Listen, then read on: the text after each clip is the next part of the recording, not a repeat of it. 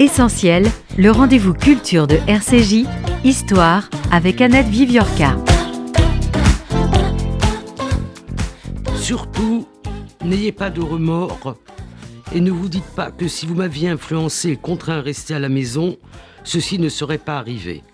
Car ce que j'ai fait, personne n'aurait pu m'en écarter. Et dites-vous bien que si cela devait arriver, je saurais le supporter comme j'ai supporté ma peine jusqu'à présent. Ces mots figurent dans un billet d'adieu destiné à ses parents, griffonné par Louis de la Bruyère, mon père, à la prison de Düsseldorf-Derendorf, entre le 25 avril et le 13 mai 1941, alors qu'il craint d'être exécuté. Il ne le sera pas. Il sera transféré avec plusieurs de ses camarades de résistance, ceux du Bouhara, au bagne de Remscheid-Lüttringhausen, dans le sud de la Ruhr, il y restera jusqu'en mai 1945. Louis de la Bruyère est donc le père d'Isabelle. Isabelle, nous la connaissons sous le nom d'Isabelle Neuschwander, mais elle a rajouté son nom de jeune fille, de la Bruyère, dans euh, son nom d'auteur de ce livre qui s'appelle L'aventure du Bouhara, Résistance et déportation 1940-1945, paru à Orep Édition. Isabelle Neuschwander, elle est connue euh, des historiens du contemporain parce que elle a été archiviste. Elle a travaillé à la section du XXe siècle. C'est là qu'on s'est connus il y a, euh, disons, à peu près 30 euh, ans. Et ensemble, nous avons euh, milité, c'est le terme exact, dans une association, une cité pour les archives, qui avait pour objectif de construire un nouveau bâtiment d'archives à Perfit. Et, enfin, c'est pas fait en un jour, mais nous avons gagné.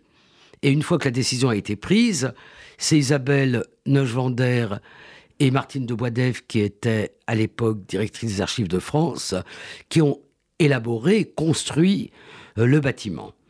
Et euh, en tant qu'usager, puisque ça m'arrive d'aller aux archives à Perfit, je peux dire que euh, c'est vraiment une réussite.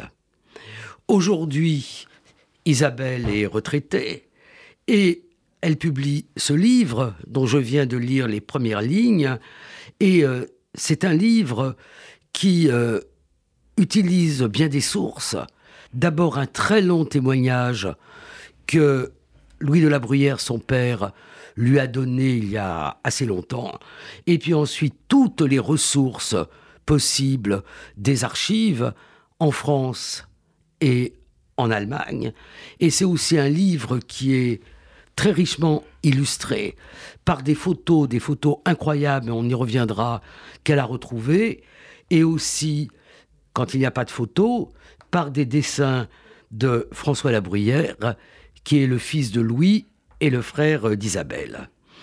Alors c'est à cette histoire euh, incroyable et à tout ce que le récit qu'en fait Isabelle apporte à l'histoire de la Seconde Guerre mondiale que nous allons consacrer cette euh, émission. Alors au début, il y a Isabelle, le refus de la défaite. Est-ce que vous pouvez nous dire qui sont ces jeunes gens qui refusent la défaite et pourquoi ils la refusent? Merci Annette Villorca de, de m'inviter déjà, c'est très émouvant. Alors ces jeunes hommes sont euh, majoritairement euh, des euh, élèves pilotes. Ce sont des, jeunes hommes qui euh, soit ont choisi euh, de la carrière militaire, c'est le cas euh, de Louis et de Pierre de Voissou, un de ses amis qui sera fusillé, soit ont été appelés sous les drapeaux au moment de la déclaration de guerre, car ils avaient fréquenté les sections d'aviation populaire créées par, par Pierre Cotte pour favoriser la démocratisation de l'aviation. Alors la, la guerre, deux minutes, parce que il y a d'abord la guerre 39-40, euh, et puis à la défaite. Donc qu'est-ce qu'ils font au moment où la guerre est déclarée, à la déclaration de guerre? Alors en 1939, euh, Louis euh, de la Bruyère vient de réussir le concours de l'école d'Istres et va être appelé sous les drapeaux à l'école de l'air de Saint-Brieuc. Et, là, il va retrouver ses camarades ils vont suivre durant la première phase de la guerre leur formation, c'est-à-dire qu'ils ne vont pas combattre. Euh, les écoles vont être d'ailleurs transférées de Saint-Brieuc euh, à Royan, euh, à Agen. Certains vont partir vers, vers l'Afrique, vers, vers l'Algérie. Et ils constatent avec effroi le désastre de la campagne de France et l'armistice. Et Louis écrit l'armistice ce jour, tout espoir est tombé. Donc ce qu'il est nous, c'est pour rappeler à nos auditeurs les plus jeunes surtout. Bah, l'armistice, c'est euh, le moment où euh, le maréchal Pétain euh, décide d'arrêter les, combats et ça va se conclure par la suite par la, phase de, la phase de collaboration. Alors, au moment de l'armistice, ils sont où ces jeunes gens? Donc ils sont, séparés, mais Louis et Pierre de Voissou, son camarade, sont à la base d'Agen.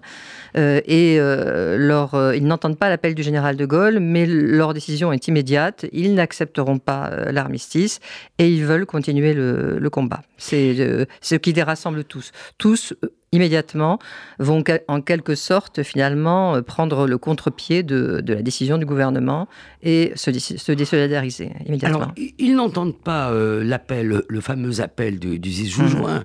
mais ils savent quand même qu'il y a à Londres euh, des, militaires, puisque De Gaulle est quand même un militaire, qui continuent le combat. Comment ils le savent et comment ils prennent leurs décisions? Ah, Ils le savent parce qu'ils ont rencontré des, pilotes durant la formation, des pilotes polonais ou tchèques, qui leur ont raconté euh, les combats et qui leur, euh, qui leur ont dit qu'ils partiraient, si la, la défaite se proférait, qu'ils partiraient en Angleterre. Donc c'est par ce biais-là qu'ils savent que l'espoir va continuer en Angleterre. Louis, pour sa part, dès, dès 1940, dès le moment de, l'armistice, à la certitude de la défaite du Reich. C'est-à-dire qu'en fait, il, le répète constamment.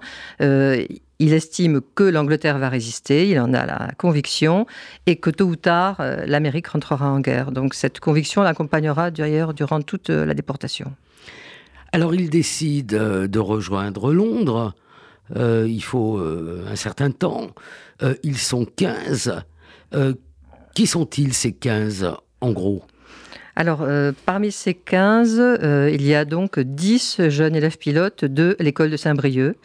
Euh, après l'armistice, ils vont tous être démobilisés et progressivement rejoindre leur, famille pour trouver du travail. et durant l'automne 1940, ils vont se regrouper Hein, euh, pour essayer de passer par la mer. Euh, ils évacuent tout de suite l'idée de, passer par euh, les Pyrénées où ils ne connaissent personne. La plupart sont originaires de, Bretagne, même si Louis, mon père, est, parisien. Et donc, ils décident de, tenter l'aventure par la mer, et d'abord par le Finistère, et puis, se rendant compte que cela va être difficile, par, à partir de, Saint-Malo. Euh, au mois de janvier 1941. Ils seront presque parmi les derniers à euh, tenter la traversée vers l'Angleterre qui deviendra de plus en plus difficile. Alors là, et c'est le titre de, votre livre, hein, ceux du Boara, là, ils vont préparer un bateau qui s'appelle le Boara. Dites-nous quelques mots de ce bateau. Bah déjà, il a fallu le trouver, ce qui a été extrêmement euh, difficile. Et euh, à ce moment-là, des réseaux de, résistance naissants, enfin, naissants, des groupes de résistance naissants se sont, euh, se sont manifestés et ont aidé ces jeunes hommes, dont plusieurs étaient originaires de Saint-Malo, à trouver ce bateau qui était échoué et donc plus immatriculé, échoué dans la, baie de, la Fresnay, qui est, pas loin de, de Dinard et de, de Cinca. Ce bateau est échoué euh, et donc pas forcément euh, en bon état. Une précision, ce bateau qui est un cotre de pêcheur, donc l'aurait vendu. Hein, il ne, l'aurait pas donné. il est convenu avec le pêcheur qui leur vend le bateau qu'il il, il déclarera que le bateau a été volé si la tentative échoue. Alors, on va pas, pour les pages qui expliquent comment il prépare le bateau sont passionnantes. Et bref, ils prennent la mer avec ce bateau. Quelle date? Alors, ils prennent la mer le 12 février euh, au soir à 20h30. Euh, pourquoi le 12 février? Le bateau a été trouvé le 28 janvier. Il a fallu aller très vite parce que c'est une nuit longue, comme on les appelle. Hein. donc, euh, une nuit avec grande marée et une nuit claire. Donc, ils partent à, 20h30 depuis, depuis un, petit port qui s'appelle Pornieux, très discrètement. Ils partent au, moteur. Ils passent ce qu'on appelle le fort de la Latte date. et puis, malheureusement, des, problèmes matériels vont surgir très rapidement. La grand voile va tomber et vers 4 heures du matin, le moteur va donner des signes de faiblesse. À ce moment-là, ils vont continuer uniquement avec le phoque, mais curieusement, sans perdre leur, leur direction. Leur direction était Plymouth en Angleterre. Et puis, ils passent au large de Guernesey. Et là, qu'est-ce qui se passe? C'est là que la malchance intervient. Bon, elle était déjà intervenue avec les, incidents subis par le bateau, mais un, bateau allemand qui s'appelle le Bernard von Schirky euh, euh, passe au loin. Euh, ce bateau ne les cherchait pas, il n'y a pas eu de, dénonciation. Ce bateau n'était pas à la recherche du Buhara. C'était un bateau qui relevait des bouées disséminées dans la Manche, des bouées qui étaient disséminées pour servir d'abri aux aviateurs allemands. Euh, ce bateau, ils l'aperçoivent, il passe au loin, ne semble pas aller voir, puis brusquement, euh, il s'arrête et fait face à pleine vitesse vers eux.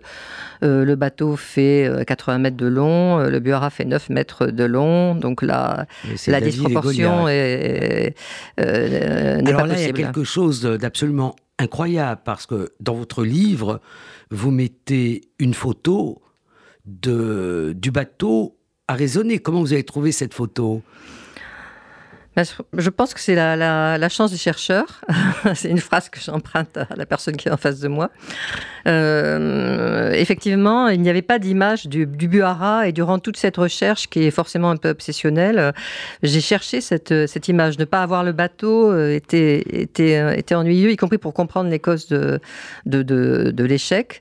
Et euh, lorsque je me rendais sur place, parce que dans ce genre de recherche, il faut systématiquement euh, aller sur place, euh, et en particulier à Cherbourg, j'ai donné une interview à, un journaliste et j'ai signalé que je cherchais une image du, du Buhara.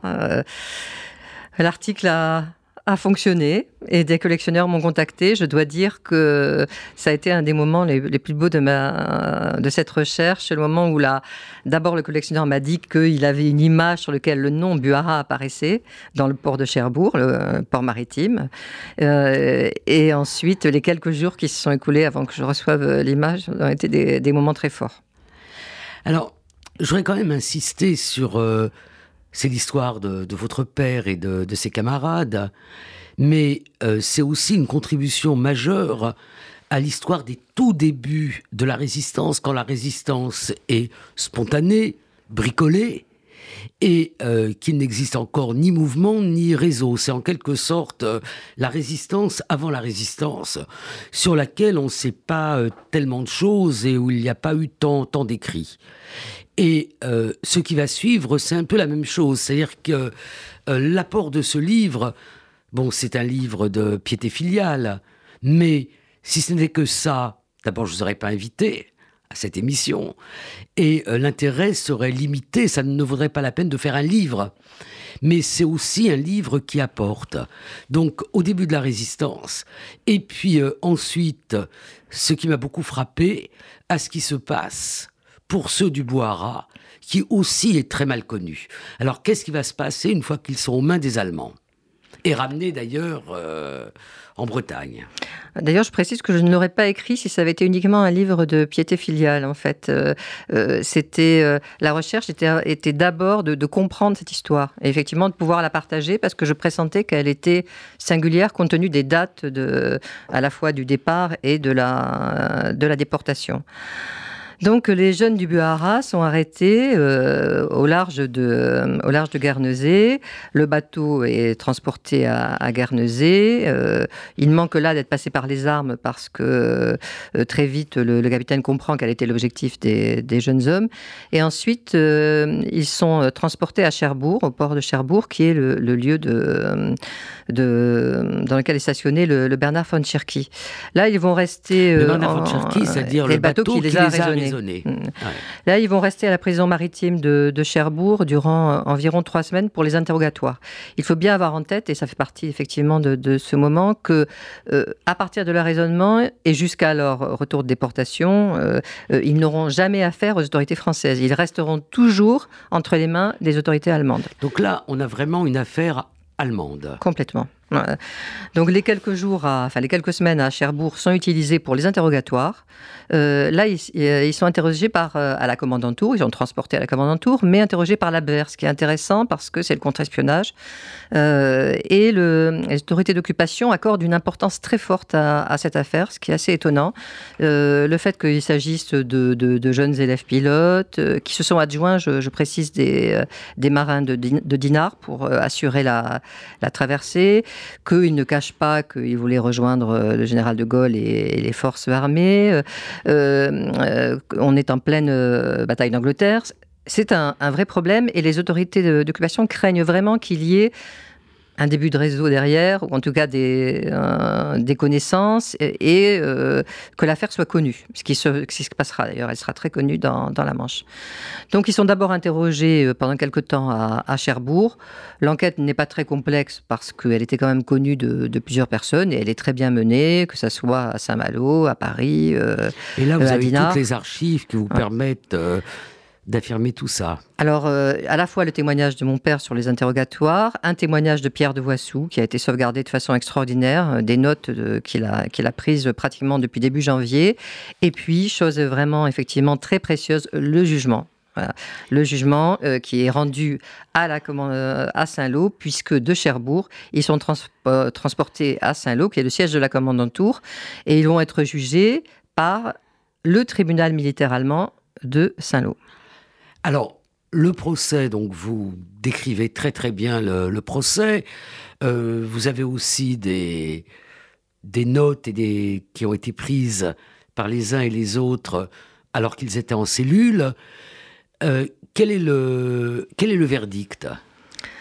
Alors, le, procureur avait demandé la peine de mort pour tous. En fait, il n'y avait que deux solutions euh, pour euh, ces jeunes hommes parce qu'ils sont jugés selon le code militaire allemand. Toujours. Euh, donc, c'était, ils étaient accusés de ce qu'on appelle aide à l'ennemi, Feinbegostigung. Donc, c'est peine de mort ou réclusion à perpétuité. le procureur demande la peine de mort pour tous. Finalement, leur avocat commis d'office plaide.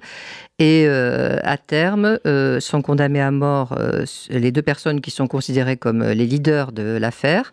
Jean Magloire d'Orange, qui était l'instructeur des jeunes hommes à, Saint-Brieuc, euh, et Pierre de Voissou, euh, qui effectivement a mené l'organisation. Le jugement dit qu'ils étaient les âmes du projet, disait euh, les âmes du projet. Et les autorités d'occupation estiment que rien n'aurait été possible s'il n'y avait pas eu ce, leadership, cette, cette, autorité, hein, quelque part, en particulier de, Jean Magloire de Orange, qui était leur instructeur et qui, quelque part, donnait une légitimité à, l'entreprise. Les autres, donc deux jugements à mort. On va rester, donc, euh, mm. les deux condamnés à mort sont relativement rapidement exécutés. Alors, une grâce est, euh, une grâce est envoyée à Berlin, hein, donc par l'intermédiaire du, euh, du, MBF, hein, du militaire Befehlshaber in, Frankreich. les deux, les documents montrent clairement qu'il n'a jamais été question de les, euh, de les gracier, hein, puisque j'ai pu retracer les documents depuis, euh, euh, depuis Berlin.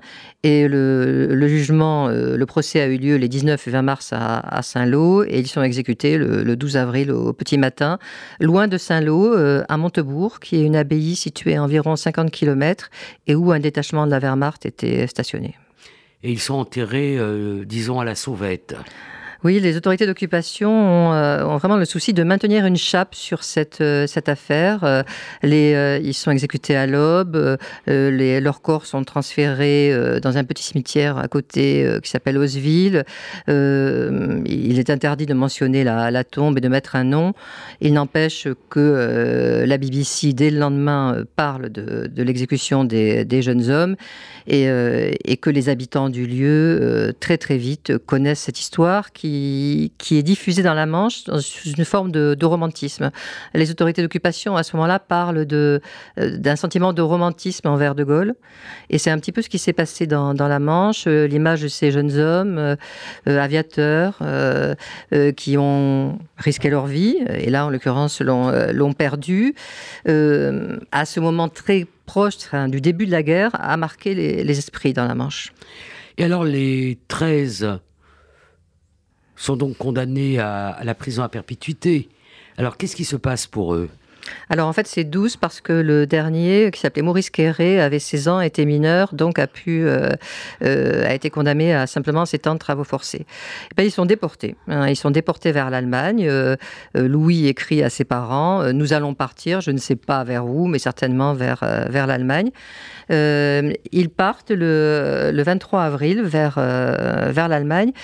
Et, ils partent par un train de permissionnaire, un, train qui est d'ailleurs très connu. On, va s'arrêter deux secondes sur ce terme parce qu'on est euh, à RCJ, euh, donc euh, on connaît très très bien la déportation et on, pense parfois que la déportation, c'est celle des, des, Juifs vers les centres de mise à mort.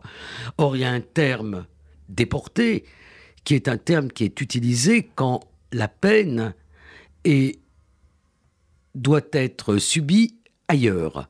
Hein, euh, Dreyfus a été déporté et euh, les douze hommes sont aussi déportés et euh, déportés en Allemagne. Donc, quand vous marquez déportation, le terme est, tout à fait exact. Et puis, j'aurais dire une deuxième petite chose, c'est que on considère habituellement qu'il y a deux déportations, donc celle euh, des Juifs qu'on connaît bien à RCJ et celle des résistants qui sont à partir de 1942 déportés vers le système concentrationnaire nazi. Or là, ils sont très précocement déportés. Et si les camps nazis existent, ils ne sont pas encore le lieu de destination des déportés. Alors je voulais un peu clarifier les choses. Alors ils sont déportés vers où? Alors, euh, merci, de ces précisions. Effectivement, ils appartiennent à une catégorie de déportés qui est, euh, très précise, qui s'appelle les déportés judiciaires, qui sont environ 3400. Ce sont vraiment les, les tout premiers euh, déportés. Ces déportés sont jugés par les tribunaux militaires allemands et ensuite rentrent dans le système pénitentiaire allemand. C'est ce qui va se passer. Donc ils arrivent dans le système concentrationnaire. Non, ils rentrent dans le système euh, pénitentiaire. Alors après, il pourra y avoir éventuellement des passages, mais euh, pour eux, euh, leur destination, ça sera un bagne. Et c'est le procureur général de Düsseldorf, qui, dont dépend la région dans laquelle ils, arrivent, qui décide de du lieu dans lequel ils vont être, en, en l'occurrence, internés. Voilà. Et c'est quoi ce lieu Alors ce lieu, c'est un bagne. En allemand, on appelle ça Zurtaus. C'est une. Vous pouvez nous traduire le terme oui, de. C'est une. Alors c'est difficile à traduire. On pourrait dire prison haute, sécurité en fait. Hein. C'est-à-dire qu'en fait, c'est mm. dans dans cette prison que sont internés les, les criminels, euh, les, les, condamnés aux peines les plus lourdes, donc avec des conditions de sécurité les, les plus fortes. Ce bagne de Remscheid, on a traduit en français bagne. Hein. Euh, ce bagne de Remscheid et Utringhausen est situé dans la Ruhr, euh, au sud de la Ruhr, ce qui est important parce que ce sera une euh, très, euh, très bombardée. Euh, c'est un bagne qui a été construit au début du XXe siècle et qui c'est important, accueille majoritairement des droits communs, des prisonniers de droits communs, criminels endurcis, mais aussi, depuis 1933, des prisonniers politiques antifascistes allemands. Et ce sera très important pour la suite de, l'histoire.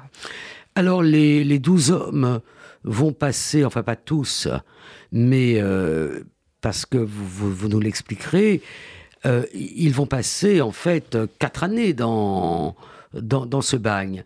Alors qu'est-ce que vous pouvez nous dire de, ce bagne? Euh, Les pages que vous y consacrez sont vraiment des pages euh, saisissantes. Alors ce, ce bagne, d'abord, il faut, faut dire là, aussi la chance d'avoir retrouvé les archives du bagne, hein, qui, qui, en plus n'ont été retrouvées qu'en 2008 et qui sont aujourd'hui euh, conservées euh, euh, aux archives, l'équivalent des archives départementales de, de, de, de Rhénanie-Westphalie. et ces archives comprennent le, les fiches d'entrée et ce qu'on appelle le dossier de prisonnier, Personal Acton. Et ce dossier de prisonnier, qui, comprend euh, en première page la photo des jeunes à leur arrivée, euh, ce qui a été un moment saisissant au moment de, la recherche, euh, permet de tracer toute la vie dans le, dans le bagne parce qu'il est très très documenté, très organisé. Il comprend les demandes formulées par les détenus. Il comprend parfois en allemand les courriers échangés avec les familles. Les familles n'ont pas le droit de venir rendre visite, mais il y a des échanges de courriers, même sporadiques. Euh, les punitions qu'ils peuvent subir, euh, notamment euh, Louis va passer six mois en réclusion à, l'isolement, et aussi leur, évolution de santé, en particulier leur, leur poids et, et leur taille. Donc ce sont des documents qui sans lesquels je n'aurais pu retracer la vie dans le bagne, même si le témoignage de Louis est extrêmement précis sur ce qu'il a vécu dans, le bagne et, et, pratiquement sans aucune erreur. Alors qu'est-ce qu'ils font dans ce bagne?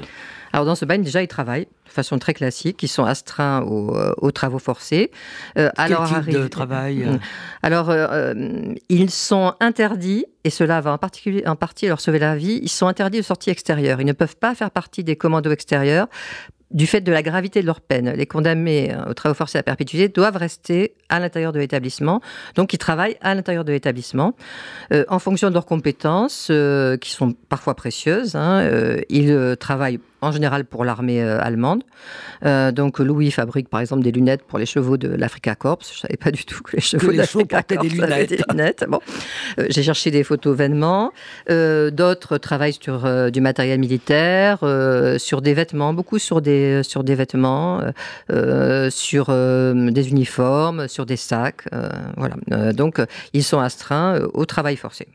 Alors, vous nous avez dit à la seconde qu'il y avait aussi le suivi de leur état de santé. Donc, qu'est-ce qui se passe pour, pour ces douze hommes? Alors, euh, c'est très paradoxal parce que lorsqu'ils arrivent à. Et, on a plusieurs témoignages, par exemple Agnès Imbert, que de la même façon, lorsqu'ils arrivent à, au Donc, Il y a, le, seul témoignage, enfin, le témoignage mm. en dehors de ceux qui sont dans, dans votre ouvrage, celui d'Agnès Simbert, donc deux mots. Oui, ben, c'était très intéressant parce que Agnès, Agnès Simbert, qui a, qui a, été euh, condamnée à peu près au même moment, sera elle aussi euh, euh, envoyée dans un, dans, un, dans un bagne nazi, si ce n'est que c'est une Gefängnis, elle arrive à Andrat en fait. C'est le, réseau du, c'est le réseau du musée de l'homme. Du musée de l'homme. Oui, tout à fait. Donc il y a ce témoignage, mais là, là c'est infiniment plus précis et plus détaillé. Beaucoup plus, oui. Beaucoup leur santé. Bah, leur santé, en fait, euh, elle, euh, elle va décliner très vite. Euh, ils perdent pratiquement en 4 mois tous entre 6 et 10 kilos. Euh, parce que la faim les tenaille immédiatement. Euh, les autres détenus politiques euh, allemands en témoignent. la nourriture évidemment manque et elle va manquer de plus en plus au fur et à mesure de la déportation. en fonction de, leur affectation, de la façon dont ils vivent chacun leur, déportation, certains vont stabiliser leur poids à, ces 6 et 10 kilos perdus et d'autres vont continuer à, à maigrir et notamment deux, deux d'entre eux vont, euh, vont décéder en, euh, en 1944. Hein. De, tuberculose. De tuberculose, l'un et l'autre. La tuberculose étant un, le grand fléau avant l'invention du, du, du, rimifon, le médicament, et surtout du BCG, et euh, étant souvent mortel quand les gens étaient en plus sous-nourri, mal, nourri. Oui, complètement, euh, complètement affaibli. Euh, Alors vous, euh, pardon. Non, c'est le mon père, enfin Louis parle très peu de, la faim qui les a tenaillés. En revanche, plusieurs de ses, de ses camarades ont gardé ce souvenir de cette période de déportation. C'est cette faim qui les, qui les tenaillait jour et nuit. C'est vraiment ce qui les a, ce qui les a frappés. Alors vous nous avez dit que dans cette forteresse, dans ce bagne, il y avait euh, aussi euh, des, Allemands, des antinazis euh, allemands internés à partir de, l'arrivée de, Hitler au pouvoir. Donc il y a des relations entre les Français et les Allemands. Alors ces jeunes hommes arrivent sans parler allemand. Ils, arrivent dans un univers qui leur est complètement euh, étranger euh, à, tous les, à tous les niveaux. Euh, et d'ailleurs, très vite, une des conditions de la survie, pour Louis, mais pour d'autres, va être d'apprendre l'allemand. Hein, c'est, ils comprennent très vite que sans cela, ils ne survivront pas. Mais aussi très vite, certains prisonniers politiques vont les aborder, et en particulier Louis, et euh, leur dire Vous êtes des ennemis d'Hitler, vous êtes nos amis. Et ces détenus euh, politiques qui appartiennent euh, au KPD, Parti communiste, ou SPD, Parti social-démocrate, sont déjà internés depuis longtemps, quelque temps, connaissent les codes de l'établissement et sont aussi souvent affectés dans des ateliers qui vont permettre de leur sauver la vie. Des ateliers privilégiés, type par exemple la menuiserie, la boulangerie, la serrurerie. Ces ateliers sont, Louis le dit, tenus par les communistes. Euh, et donc ces prisonniers politiques euh, vont se prendre d'affection pour ces jeunes étrangers, qui sont les premiers étrangers à arriver dans, euh, dans l'établissement, et vont les aider à passer ces quatre années de déportation. Il y aura d'autres étrangers après eux, il y aura quelques Français, mais principalement des prisonniers de guerre.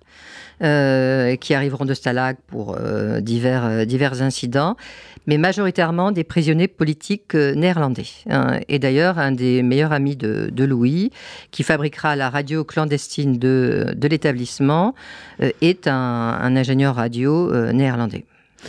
Parce que si je vous ai bien lu, ils ne bougent pas d'un poil dans leur conviction de patriote. Hein. Je crois qu'on peut dire que c'est une résistance vraiment totalement patriotique. Et ils n'abandonnent pas l'idée que, sans qu'ils utilisent vraiment le mot, ce sont des résistants et qu'ils continuent à résister en étant dans ces conditions aussi euh, terribles. En fait, euh, très vite, ils utilisent le mot résistant. En fait, c'est assez, euh, c'est assez étonnant. Euh, juste après guerre, enfin, dans, la semaine qui a suivi la libération, Louis écrit en parlant de résistance. Donc, mais effectivement, ils n'abandonnent jamais leur idéal. D'abord, la, la figure mythique du général de Gaulle, un des camarades de Louis qui va, mourir, Auguste Zaleski, signe ses courriers euh, du Duc Croix de Lorraine le patriote morbihanais du Duc Croix de Lorraine. Euh, donc cette figure est complètement euh, mythique. et ils ont la conviction, encore une fois, que, que l'Allemagne, enfin que le Reich perdra. Euh, l'objectif est de survivre jusqu'au moment où le Reich va, euh, perdre. Euh, mais ils n'abandonnent jamais en rien leurs convictions. Et paradoxalement, alors qu'ils n'ont pas été condamnés comme militaires, hein, ils étaient démobilisés, ils se vivent, en tout cas les 10 élèves pilotes, ils se vivent comme des militaires. Hein. et après, Louis insiste toujours beaucoup sur le terme de résistance militaire. Voilà. Et d'ailleurs, une grande partie d'entre eux reprendra le cours de, la vie militaire qu'ils n'avaient pas vraiment eu avant. Tout à fait. Euh, pour euh, les... Bah, tout à fait. En fait, euh, bah, malheureusement, ce sont principalement les élèves pilotes qui sont qui sont décédés durant la, durant la, déportation. Donc deux fusillés, deux décédés en, déportation.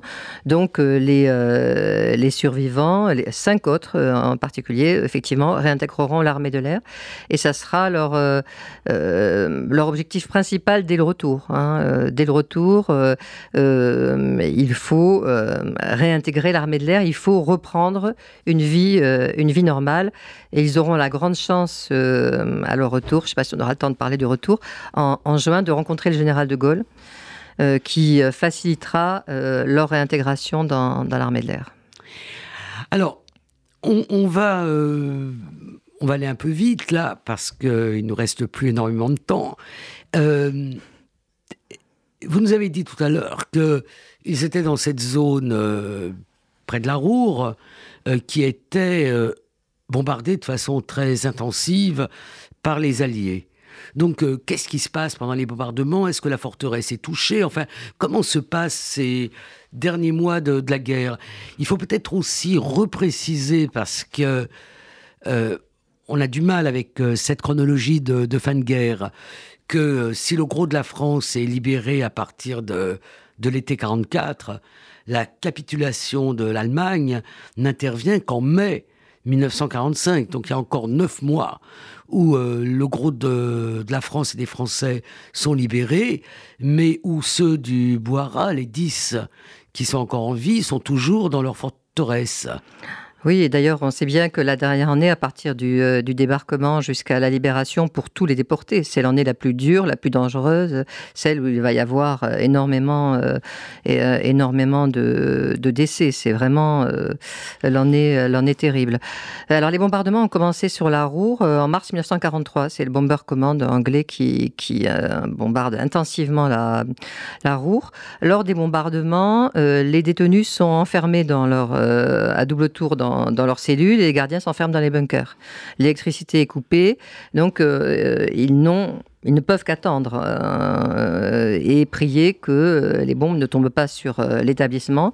Alors l'établissement est, touché de deux, trois fois, mais Louis, très curieusement, tout en disant qu'il a à ce moment-là de sa déportation une mentalité de bête, donc son obsession c'est survivre, au début compte les bombardements, les, écoute avec et les regarde avec l'œil de l'aviateur, et puis progressivement se dit que ce n'est pas important et qu'il faut dormir, parce que dormir, c'est la condition de la survie. Donc il disait, il y avait des bombardements, et moi, dans ma cellule, je dormais. Alors comment ça se passe, euh, la fin La fin dans la, la fin FIN, hein, bien sûr, dans la, dans leur forteresse Alors la fin, est, euh, la fin est assez terrible. Elle est précédée d'un massacre de, masse. Ils vont être libérés le 15 avril par euh, l'US Army, par l'armée américaine. Et le 13 avril, 60 euh, des détenus de la, de la forteresse sont, sont emportés, emmenés pour être fusillés, sachant que, que les autorités avaient demandé à pouvoir fusiller l'intégralité des prisonniers politiques qui sont sauvés par à, la direction de l'établissement, qui va, qui va sauver les prisonniers politiques, et en particulier les prisonniers politiques étrangers. Les 60 détenus vont être euh, détenus, euh, massacrés, les droits communs. ce sont les droits communs. Ce sont les droits communs, oui. Mais euh, le gros des, des prisonniers politiques allemands euh, néerlandais, euh, français sont eux euh, sauvés. Alors certains prisonniers politiques allemands sont n'échappent pas à la mort, mais l'ensemble des prisonniers politiques étrangers sont sauvegardés, sont sont protégés. C'est un, un, moment de, de, survie supplémentaire. Donc les Américains arrivent le, le 15 avril devant la forteresse. On est pratiquement à la fin de ce qu'on appelle la bataille de la poche de la Roure, qui est une bataille extrêmement importante pour dans la dans la conquête de de l'Allemagne. Il reste stationné, ce qui, ce qui euh, contrarie beaucoup euh, Louis, euh, devant la forteresse, n'osant pas rentrer, se demandant si un détachement de la Wehrmacht n'est pas, n'est pas stationné là. Donc on a une sorte de face à face, entre les libérateurs, entre guillemets, et euh, les internés euh, qui restent dans, la forteresse. Ça dure combien de temps ça? Alors ça dure à peu près 4 euh, heures et puis finalement un, un, détenu politique, certainement belge, que j'ai pu identifier, est envoyé comme émissaire pour dire aux Américains qu'ils peuvent rentrer. Et, Louis dit à ce moment-là, il y en a eu un et plusieurs, et brusquement ils étaient partout. Voilà. Alors ça contrarie beaucoup Louis parce qu'il avait préparé sa survie et notamment avait réussi à s'équiper d'armes avec plusieurs de ses camarades. Euh, pour pouvoir justement résister au massacre de masse qu'il pressentait. Et les Américains lui confisquent son arme, ça le contrarie énormément. Alors, si on suit la, chronologie, euh, tout ça, ça se passe le 15 mai. Euh, le 15 avril, 15 avril Voilà. Il va rester encore quelques semaines avant que le Reich s'effondre. Donc, qu'est-ce qui se passe dans ces à peu près trois semaines? Entre le moment où les Américains sont rentrés et le moment où euh, l'Allemagne euh, a capitulé. Ben, en fait, euh, immédiatement, les, autorités, enfin les, autorités d'occupation, les nouvelles autorités d'occupation, en l'occurrence américaines, prennent le contrôle de, la ville de Remscheid, de, la prison, euh, et commencent euh, le tri entre les, détenus, et commencent d'ailleurs à organiser le, rapatriement. Hein. Donc c'est mis en place immédiatement à partir du, du 16 avril, en fait. ils prennent les dossiers de prisonniers et regardent qui est droit commun, qui est politique. et chaque fois, des entretiens se déroulent pour vérifier qu'il ne s'agit pas euh, d'un collaborateur, d'un ami du Reich, avant d'être euh, que des rapatriements vers la France soient, euh, soient organisés. Le cas de Louis est très particulier parce qu'il ne veut pas rentrer. Voilà. C'est ça, on est très étonné. Il est, il est depuis 4 ans, il a, il a des parents, il a de la famille en France. Et c'est comme s'il ne, il ne voulait plus quitter le, le lieu où il a été détenu. Comment vous l'expliquez? Alors, ça a été une des très grandes interrogations de, ma recherche. Je l'avais questionné euh, pendant euh, les entretiens oraux. Il avait répondu euh, de façon très brutale, en disant qu'il voulait voir ce qui se passait, qu'il n'avait pas passé là quatre ans pour partir comme cela. et je l'avais questionné pour savoir s'il avait voulu régler ses comptes. Je craignais que ça soit de façon un peu, un peu brutale. Il avait répondu brutalement que non. Et ça a été aussi un moment important de la recherche puisque les archives euh, m'ont apporté la réponse. Euh, en l'occurrence, les archives de l'US Army euh, conservées, enfin copiées à Rolsen et conservées au NARA aux, États-Unis. Attendez Lou... seconde. À Rolsen, ah, c'est là où ouais. sont conservées toutes les archives de ceux qui ont été déplacés ouais. dans, dans, dans, dans, les territoires du Reich. Et le NARA. C'est les archives nationales américaines. Américaines. Voilà. voilà. Alors, que vous ont dit ces archives? Enfin, Qu'est-ce que vous avez compris à partir de ces archives? Bah, Ces archives contiennent euh, un témoignage de Louis euh, euh, et de quatre camarades qui se présentent comme les leaders de la résistance dans, dans l'établissement et qui, avec d'autres détenus, en particulier belges et néerlandais, témoignent contre un gardien nazi accusé de mauvais traitements, de coups, d'antisémitisme aussi. donc en fait, Louis est resté pour témoigner contre les gardiens euh, dont il estimait euh, qu'ils s'étaient mal comportés. Et le procès a eu lieu tout de suite et, et sur place Là, je n'ai pas pu suivre la trace du procès. Le lieutenant qui s'occupe de l'affaire estime que les preuves sont assez constituées contre euh, ce gardien et euh, transmet euh, l'affaire aux autorités supérieures, mais je n'ai pas pu sa savoir si le gardien avait été, avait été condamné. De plus, Louis va être victime d'un accident et ne va pas pouvoir continuer ce travail de, témoignage contre des, gardiens. Donc il est victime d'un accident de voiture qui va l'immobiliser combien de temps? Alors, euh, il est libre très vite, euh, du fait justement de son implication contre, les, euh, contre le nazisme. Euh, il va circuler avec ses amis dans, dans la région. C'est tout à fait extraordinaire comme ces jeunes hommes très vite récupèrent un, une forme de normalité. Et d'après lui, sa voiture va être sabotée. Je ne sais pas quelle est la réalité, mais le fait est qu'il aura un accident très grave, euh, qu'il va être récupéré par euh, une jeep, enfin par un des infirmiers euh, américains qui passe par là. Et pour son grand malheur, non pas envoyé dans un hôpital américain, mais euh, dans un hôpital de la Wehrmacht. Donc il va se retrouver oh, dans un, un hôpital allemand. Euh... Et il retrouve d'ailleurs, euh, il, est confronté avec euh, des comportements nazis qui le, qui le contrarient beaucoup. Donc le retour de Louis est une, forme d'épopée. cela dit, euh, ce que vous disiez est tout à fait exact. Je pense qu'au-delà de cette volonté de savoir ce qui se passait, de faire justice, je crois que la notion de justice était très importante pour, euh, pour Louis, y compris pour les gardiens qui s'étaient bien comportés ou pour le directeur de l'établissement. Je pense qu'il avait mm, un peu de mal peut-être à euh, quitter cet endroit où il avait passé les 4 ans de sa jeunesse, de 19 ans à 24 ans. Euh, en tout cas, mentalement, il devait se préparer à cette nouvelle vie qui, euh, qui allait commencer. Donc, je pense que quelque part, c'est terrible à dire. Il avait besoin d'une sorte de sas. Oui, il avait ouais. besoin d'un sas. Et une, une normalité s'était créée dans la normalité, dans, dans ce ouais. bail. Il rentre quand et comment Il rentre le 15 mai. Alors, il fait partie de ces. Il arrive au Lutetia le 15 mai. Il fait partie de ces déportés. Euh, comme vous le. c'est le, le, centre d'accueil. Le oui. centre d'accueil des, des, déportés, effectivement. Euh, il fait partie de, de, ces déportés qui, finalement, organisent eux-mêmes leur rapatriement, euh, tel que vous le décrivez dans, dans, dans, vos livres. Donc, il arrive par euh, ses propres moyens le 15 mai en France. Et il va là retrouver ses camarades qui, eux, avaient voulu rentrer immédiatement. Euh, Louis dit, je ne partageais pas leur avis. Eux, ils voulaient rentrer immédiatement. Lui avait euh, autre chose à faire. Et quelle ville reprend bah, la vie qui le reprend, euh, c'est euh, euh, la vie, euh, la, la, vie de l'apprentissage. C'est qu'en fait, c'est trouver un métier et même se reconstruire avec un métier, puisqu'il n'avait même pas terminé sa formation de pilote. Et son métier, ça va et être. Son métier, ça va être pilote de l'armée voilà. de l'air. Mais c'est aussi un pèlerinage mémorial. Il va faire durant tout le mois d'août et septembre, il va aller voir les familles de ses, de ses camarades disparus. Il va assister à l'enterrement de, ces, de ceux-ci. Il y a toute une phase de reconstruction qui est une phase physique puisqu'ils vont être euh, envoyés dans un chalet en Savoie pour se remettre euh, physiquement avant de réintégrer l'armée de l'air, et une phase euh, mémoriale. Alors, c'est ce que vous décrivez, et comme tout le reste, très intéressant. C'est comme s'il y avait deux niveaux.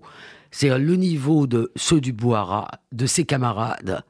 Il n'y a pas eu d'oubli, il y a une solidarité, y compris, si je vous ai bien lu, avec les familles des quatre euh, disparus, les deux fusillés, les deux morts euh, au bagne. Euh, donc il n'y a jamais eu d'oubli, c'est-à-dire qu'ils n'ont jamais fermé la porte sur cette histoire, mais ils ne l'ont pas ouverte, et notamment en famille. Alors, comment, comment est venue chez vous la, curiosité? Quelles, quelles, ont été les étapes de votre curiosité? Et on va terminer là-dessus. Ils ont chacun eu des comportements différents. Hein. non, je, mais, pour vous, de ce que vous pour, racontez. pour euh, Louis, effectivement, euh, il ne parlait pas. Hein. Euh, l'idée m'en est... J'ai toujours su que j'écrirais cette histoire pour l'avoir entendue à, à, 9 ans dans un demi-sommeil lorsque mon père le, le racontait à, à, des amis. Et puis finalement, archiviste, alors que j'étais encore très jeune, à 29 ans, je l'ai enregistré. il a accepté. Euh, de livrer ce témoignage et il savait que ce serait un témoignage pour l'histoire, donc 3h30 de témoignage tout à fait, euh, tout à fait intéressant. Et puis ensuite est venu le, le, temps pour moi, alors que je travaillais beaucoup sur les archives de la Seconde Guerre mondiale, est venu pour moi le temps de m'autoriser à écrire le récit en fait. Euh, et ce temps a, été 30 ans. C'est alors après il y a eu une carrière assez, agitée, importante, mais euh, il, a, il a fallu un, temps de décantation pour euh, me sentir légitime à écrire ce récit et à vérifier aussi le témoignage de Louis. C'était une forme d'obsession. Alors nous nous avons échangé sur cette question, euh, le rapport entre la, la vérité du témoignage et la vérité de l'archive, et je crois que nos expériences ici sont communes. On a coutume de se méfier énormément du témoignage, et ce que nous avons vérifié l'une et l'autre, c'est que les témoignages sont souvent d'une exactitude que, que l'archive confirme. Je n'ai pris le témoignage de Louis en défaut que, deux ou trois fois sur euh, quelques questions de date, deux ou trois mois. C'est euh, tout. Sa, sa, mémoire est d'une fidélité extraordinaire. Il se projette 50 ans en arrière euh, et, se rappelle exactement de tous les faits qu'il a vécu et de, de, toutes les dates. C'est assez, fascinant. Merci Isabelle Delabruyère Neuchvander. C'est un livre qui est à la fois un livre d'aventure, parce que c'est aussi une aventure pour ces jeunes gens, mais un livre qui apporte beaucoup à l'histoire, la résistance précoce, la justice militaire qui condamne les premiers résistants, et j'ai envie de dire surtout euh, ces euh, déportations euh, dans des déportations euh, militaires, judiciaires, dans des forteresses qui sont si mal connues et euh, sur lesquelles vous apportez un, un éclairage euh, fondamental. Donc je rappelle le titre de votre ouvrage, L'aventure du Bouhara, Résistance et déportation 1940-1945. Vous avez mis un sous-titre sur, les traces de Louis de la Bruyère, élève pilote embarqué sur le. Et c'est OREP Édition. Et merci. Merci à vous.